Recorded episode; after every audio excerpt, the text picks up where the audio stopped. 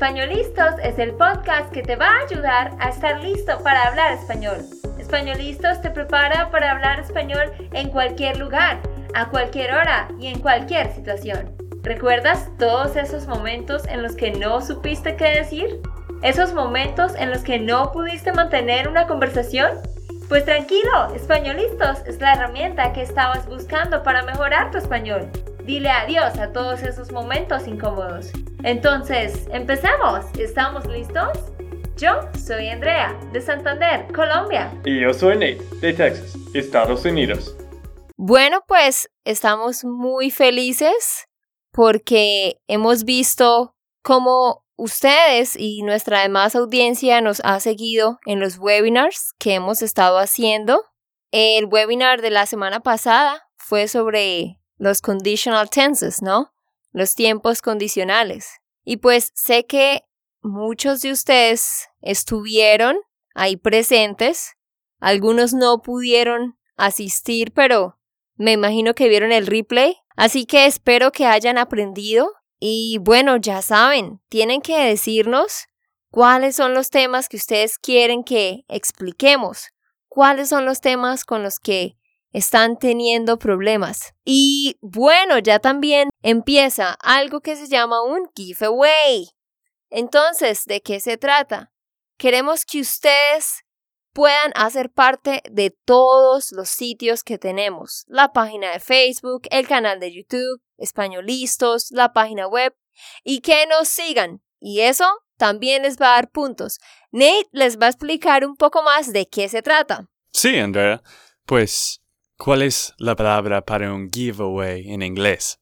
Pues la palabra giveaway significa regalo. Tenemos un regalo para ustedes. Sí, como tú dijiste de una traducción de español giveaway, que en inglés es un giveaway. Pero vamos a hablar un poco de esto. Tenemos muchas noticias hoy. Y este giveaway es una manera para ganar un premio, un premio de el curso, que hemos hablado del curso de español. Y si ustedes hacen diferentes cosas como va a nuestra página de web o suscríbete a YouTube, ¿entiendes? Y estas cosas, si tú haces estas cosas, tú puedes tener más puntos y diferentes en inglés entries. Y es completamente random. Ajá. La idea es que ustedes nos sigan en todos los sitios que tenemos, en YouTube, en la página web, en Facebook, y pues aquí en Españolistos. Entonces, hay un lugar donde ustedes pueden ingresar a inscribirse, así como hicieron con el 14 Day Challenge. Ustedes se inscriben ahí y nosotros vamos a darnos cuenta que ustedes nos están siguiendo en todas nuestras páginas y ustedes deben recomendar a otros. Y por eso van a, a ganar puntos que los acumulan para el premio. Sí, sí, el sitio para esto pues es en nuestra página de Facebook, Spanish Land School, y también SpanishLandSchool.com slash giveaway. Again, de nuevo, SpanishLandSchool.com slash giveaway. Ahora está en vivo y tienes la oportunidad de entrar, poner tus datos, pues ojalá que puedes ganar una, una, ¿cómo se llama? Membership. Una membresía. La idea es, ustedes van a ganar una membresía con nosotros del curso que queremos empezar el 17 de julio. Entonces, la cantidad de puntos que ustedes acumulen, eso es lo que va a hacer que ganen el premio. Mejor dicho, vayan a cuál sitio, Nate, de nuevo? Es SpanishLandSchool.com slash giveaway es completamente random. Es como un raffle. Obvio que si tienes más puntos, tienes más oportunidades de ganar. Ok, solo una noticia más, última noticia. ¿Ustedes han escuchado algo diferente hoy? Ahora estamos grabando ¿dónde, Andrea? Estamos en un estudio. ¿Recuerdan que les dijimos que íbamos a estar en un estudio? Pues este es nuestro primer episodio. Esperamos que les guste el sonido porque es mucho mejor y bueno, todos los que vienen van a ser también en un estudio. Y bueno, ya vamos a comenzar con el episodio de hoy. Hoy vamos a estar hablando de las seis religiones más grandes del mundo. ¿Cuáles son esas seis religiones? ¿Dónde aparecieron? en qué creen. Bueno, de todo eso vamos a hablar en el episodio de hoy. Sí, André, un, un tópico un poco controversial, ¿no? Sí, causa un poco de controversia, ¿no? Porque todo el mundo siempre está, bueno, como discutiendo por su religión. Sí, pero esto es uno de nuestras metas que queremos usar nuevas palabras, queremos expandir el vocabulario de ustedes y de yo también. el vocabulario de Nate también, sí. Entonces, aquí ustedes van a escuchar pues palabras un poco más técnicas y quizás palabras que ustedes no conocen. Entonces, yo a veces les voy a dar el significado de palabras. Vamos a empezar. Las seis religiones más grandes son el cristianismo, después de eso sigue el islam, después el tercer grupo más grande, de hecho son las personas sin religión, el cuarto es el hinduismo, número cinco es el budismo y la sexta religión más grande es el judaísmo. Entonces vamos a empezar hablando de el cristianismo. El cristianismo es la religión más grande del mundo. El cristianismo en el 2010 contaba con 2.200 millones de seguidores por todo el mundo. El cristianismo cree que hay un Dios supremo, el cual creó todo lo que existe y gobierna desde los cielos. Este Dios tiene un hijo llamado Jesús. Hace miles de años Jesús vino al mundo en forma de hombre para enseñar, hacer milagros y al final morir por los pecados de la humanidad. Jesús fue crucificado y resucitó al tercer día, mostrando la supremacía de su Padre. El cristianismo enseña que Dios es una Trinidad, que son el Padre, el Hijo y el Espíritu Santo. Ahora Nate nos va a contar cuándo comenzó el cristianismo. El cristianismo comenzó en el año 30, cuando Jesús empezó a predicar el Evangelio de Salvación por Galilea, Samaria y Judea. Luego de que Jesús fue crucificado, sus discípulos siguieron predicando el Evangelio y así que se expandió el cristianismo. El libro sagrado de los cristianos es la Santa Biblia, la cual habla de cómo Dios creó el mundo, la vida de Jesús, la forma en que los cristianos deben vivir y el juicio final. Un dato curioso es que la Biblia es el libro más vendido de la historia. Ajá, exactamente. El libro más vendido de la historia. Y también es considerada la mejor obra literaria de todos los tiempos, pues porque realmente contiene poesía, narración, sí, cantos, todos los diferentes tipos de, de escritura literaria. Bueno, la religión cristiana se divide en tres grupos, los ortodoxos, los protestantes y los católicos. La Iglesia Ortodoxa antes estuvo unida a la Iglesia Católica pero se separaron en el siglo XI. Conservan, sin embargo, los mismos siete sacramentos, coinciden en la doctrina y mantienen la sucesión apostólica. La fe y la doctrina de la Iglesia Ortodoxa se encuentran en las Escrituras, los decretos de los concilios ecuménicos y en los escritos de los padres de la Iglesia. La Iglesia Ortodoxa se encuentra principalmente en Rusia, pero también en Bielorrusia, Bulgaria, Chipre, Georgia, Grecia, Moldavia, Montenegro y la República de Macedonia, entre otros. Pues, como les digo, antes la ortodoxa y la católica, pues, estaban unidas. Y yo les mencioné que tienen los mismos siete sacramentos. Sacramentos se le podría llamar a los rituales. Los rituales que hacen en esa iglesia, que son considerados importantes. Por ejemplo, como el bautizo, ¿no? El matrimonio. Los católicos tienen algo que se llama la confirmación también. Esos son los sacramentos. Ok, y ahora vamos a hablar de la iglesia protestante. Vamos a hablar de la iglesia protestante. Esta tuvo su origen en las ideas de Martín Lutero. en el siglo XVI y se caracteriza por creer que la salvación no depende de las obras, sino de la fe, y por considerar la Biblia como la única fuente de todas sus enseñanzas. Y solo tiene dos sacramentos, o sea, como dos rituales que son importantes, el bautismo y la Eucaristía. El país con mayor número de protestantes es Estados Unidos, y le sigue el Reino Unido, Brasil, China, Nigeria, Alemania y Sudáfrica, entre otros países. Interesante, ¿no? Saber pues en qué países es más popular esta religión.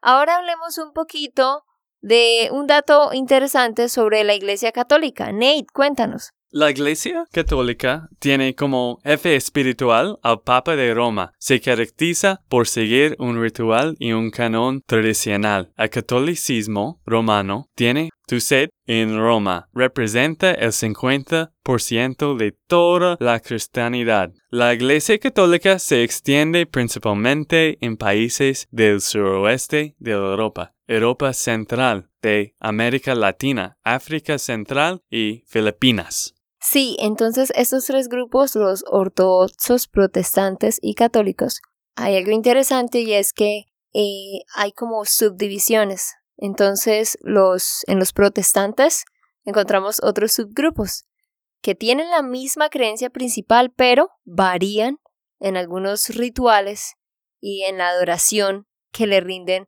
por ejemplo, a la Virgen María o a algunos santos. Entonces tenemos los testigos de Jehová, los adventistas y los que son llamados evangélicos. Bueno, ahora vamos a hablar de la segunda religión más grande, que es el Islam. Entonces, la religión del Islam comenzó en el año 622 en la Meca, que hoy en día es Arabia Saudita, con un hombre llamado Mahoma o Mohamed. Él aseguraba haber sido visitado por el ángel Gabriel. Estas visitas duraron cerca de 23 años, hasta la muerte de Mahoma. El ángel, supuestamente, le reveló a, Mahoma las palabras de Dios, y este Dios era llamado Alá. Estas revelaciones dictadas se encuentran en el Corán, que es el libro sagrado del Islam. Los musulmanes creen que este libro fue dictado de parte de Alá a Mahoma a través del ángel Gabriel.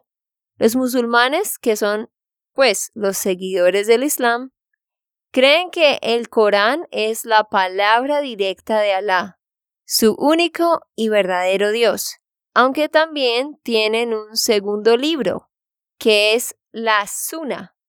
La Sunna es una instrucción religiosa escrita por los compañeros de Mahoma, en la cual escribieron lo que Mahoma dijo, hizo y aprobó. Mahoma se reconoce como el único profeta de Alá. Entonces, ¿qué vemos aquí?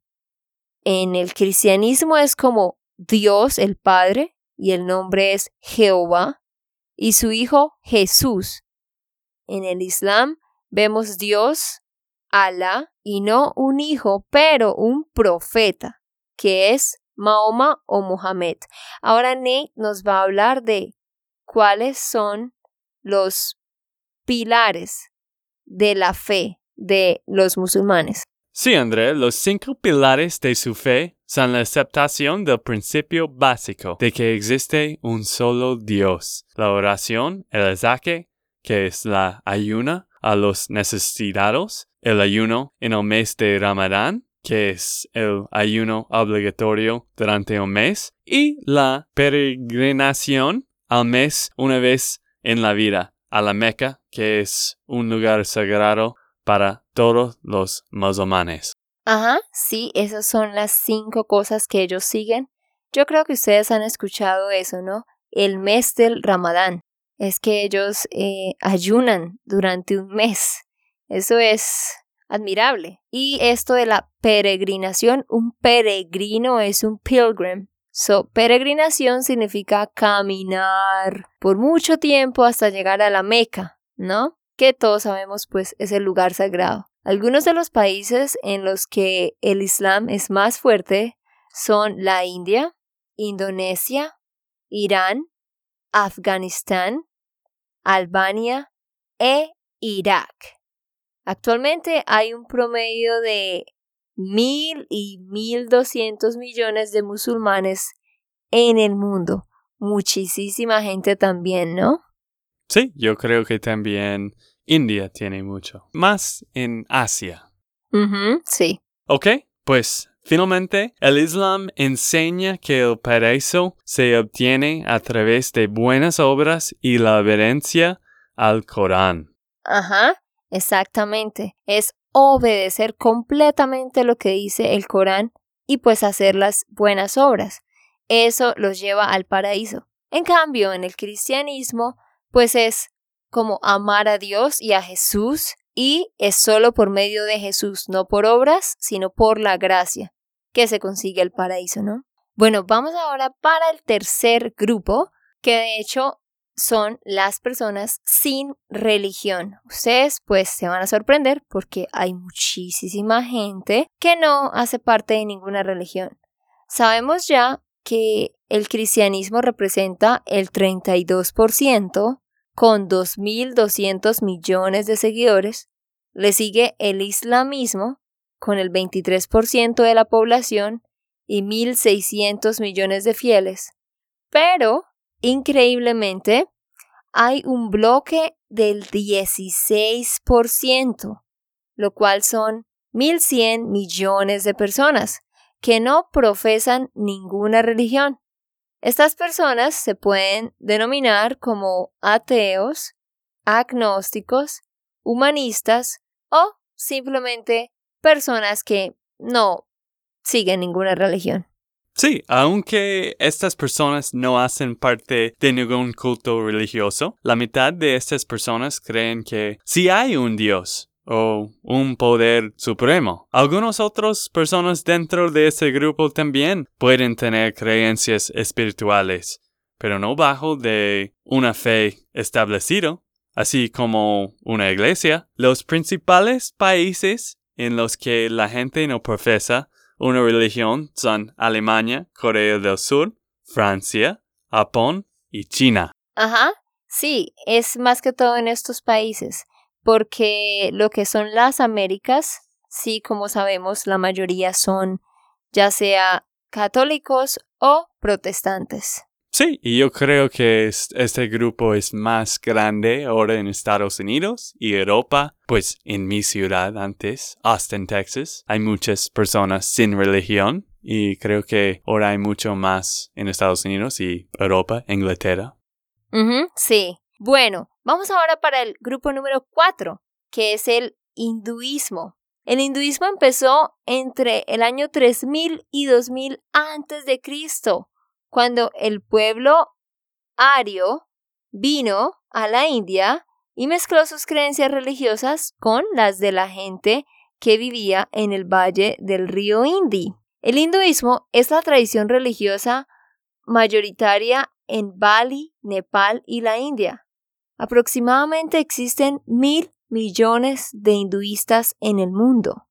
A pesar de que el hinduismo es usualmente entendido como politeísta, porque se reconocen 330 millones de dioses, también tiene un dios que es supremo, quien es Brahma. Se cree que Brahma habita en cada porción de la realidad y la existencia, a través de todo el universo. ¿Y qué más creen en el hinduismo, Nate? Sí, pues muchos dioses, ¿no? Millones.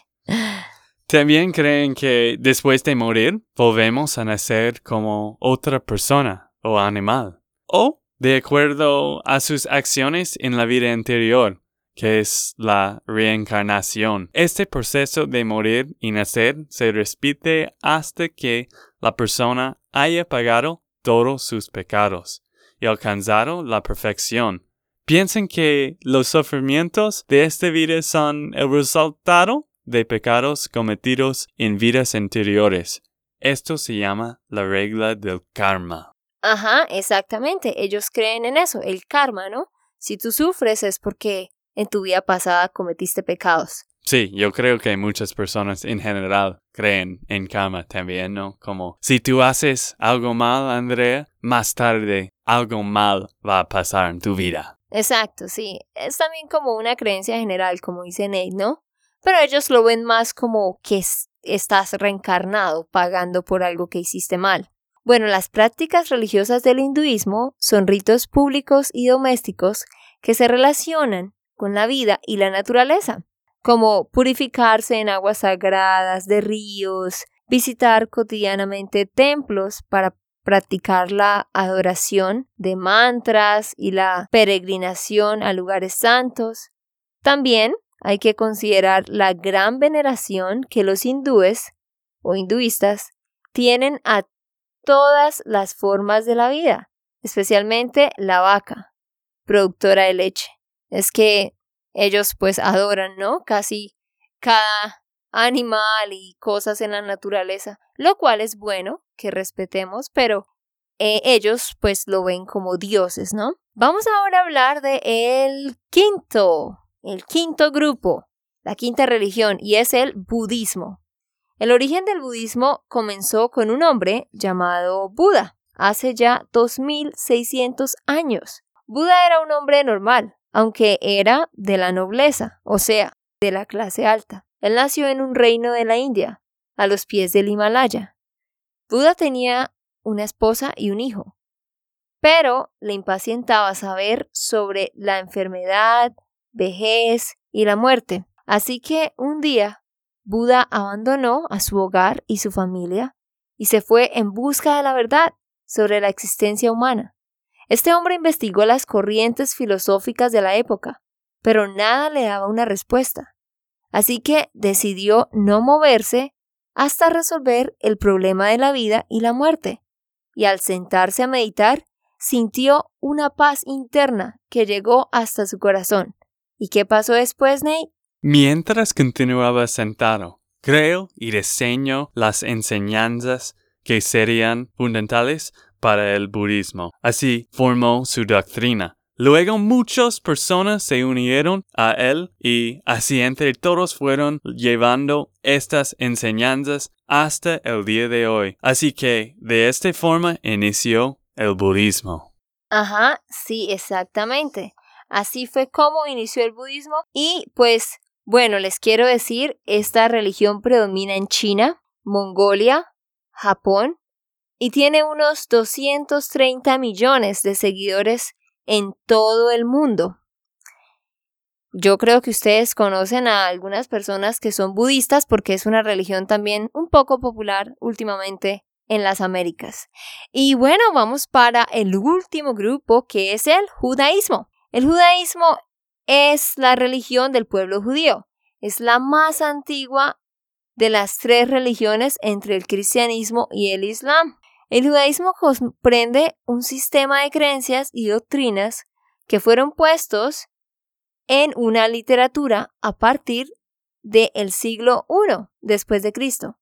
Sin embargo, el origen del judaísmo es anterior y se remonta hacia milenios antes de Cristo, en Canaán, que es actualmente Israel. ¿Qué creen los judíos, Nate? Los judíos creen en un solo Dios que reveló la ley a su pueblo. Abraham fue el primer líder. Abraham, por orden de Dios, emigró a Canaán. Y al llegar al Canaán, Dios estableció una alianza con él. Ajá, exactamente. Entonces, ellos creen también pues en el Dios de los cristianos, pero también cambian algunas creencias en cuanto a la historia del pueblo de Israel y todo eso. Las reglas más importantes de la tradición judía son la realización de la circuncisión a los niños a los ocho días del nacimiento, el Shabbat, que es el sábado, el día sagrado, dedicado al reposo, los tabúes alimenticios sobre la carne de cerdo, ellos no comen carne de cerdo. Y la ceremonia de iniciación a la adultez a los 13 años, que es el Bar Mitzvah. Cuando alguien cumple 13 años, entonces es como ah, ahora es un adulto y ahí se hace una fiesta. Y para ellos el libro sagrado es el Tanakh, es el nombre de la Biblia judaica, en donde está la historia del pueblo hebreo y su parte más importante es la Torah, cuyos primeros cinco libros incluyen las leyes y los diez mandamientos que Dios le reveló a Moisés. Hoy en día hay aproximadamente 14 millones de judíos y están mayormente en Estados Unidos e Israel. Sí, yo creo que algunas partes de la Biblia de ellos, de la Torah, es en Santa Biblia de cristianos también, ¿no? Solo que ellos no usan un Nuevo Testamento. Sí, ellos solamente, esa es la gran diferencia. Los judíos solo tienen como el Antiguo Testamento, mientras que los cristianos sí tienen el Antiguo y el Nuevo Testamento, que es lo que se llama la Biblia. Bueno, pues espero que hayan aprendido sobre todo esto que les contamos, aprendieron un poco de historia, espero que hayan escuchado términos nuevos, si hay algún término que no conocen, pues pueden mirar en el transcript y buscarlo o nos escriben. Sí, y pues, ¿qué aprendiste tú, Andrea? Bueno, pues yo aprendí muchísimas cosas mientras hacíamos el script para este episodio. Eh, sorprendente, ¿no? Ver la cantidad de personas que, que no siguen ninguna religión. No, no tenía ni idea que fueran tantas personas. Sí, yo no sabía que el tercero más grande grupo era personas sin religión. Pensé quizás era budismo o de hinduismo. No, de hecho ese es. Bueno, pues espero que hayan aprendido ustedes también. Ya saben, no se les olvide ir a hacer lo de el regalo, el giveaway. Una vez más, ¿a dónde deben entrar, Nate? SpanishLandSchool.com slash giveaway. Esto es para personas que están escuchando este podcast en el primer de julio porque este giveaway, esta promoción es solo antes de nuestra Summer intensive program que Andrea va a enseñar a ustedes. Y así que si estás escuchando más tarde, en el mitad de julio o más tarde, lo siento, pero giveaway no va a funcionar. sí, es que este giveaway comienza hoy y va a durar hasta el 10 de julio, porque el 10 de julio, esa semana, son las inscripciones para el curso y el curso empieza el 17 de julio y vamos a anunciar en el rafle de quién ganó el, ¿cómo se llama la palabra de nuevo? Ajá, el regalo. Y otra cosa, Nate, no es rafle. ¿Ustedes qué piensan que está queriendo decir Nate? Raffle se dice rifa. Rifa. Ah, ok, gracias por decirme. Todos los que están escuchando. bueno, ya aprendieron, es rifa. Bueno, entonces nos estamos viendo. Ok, esto fue todo por el episodio de hoy. Esperamos que les haya gustado y que hayan aprendido. Y recuerda, si sientes que estás listo para aprender español, solo da un clic en Español Listos. No olvides dejar tus comentarios de lo que te gustó y los temas que quieres que tratemos. Suscríbete y déjanos tus reseñas. Españolistas les dice chao chao y, hasta, la próxima.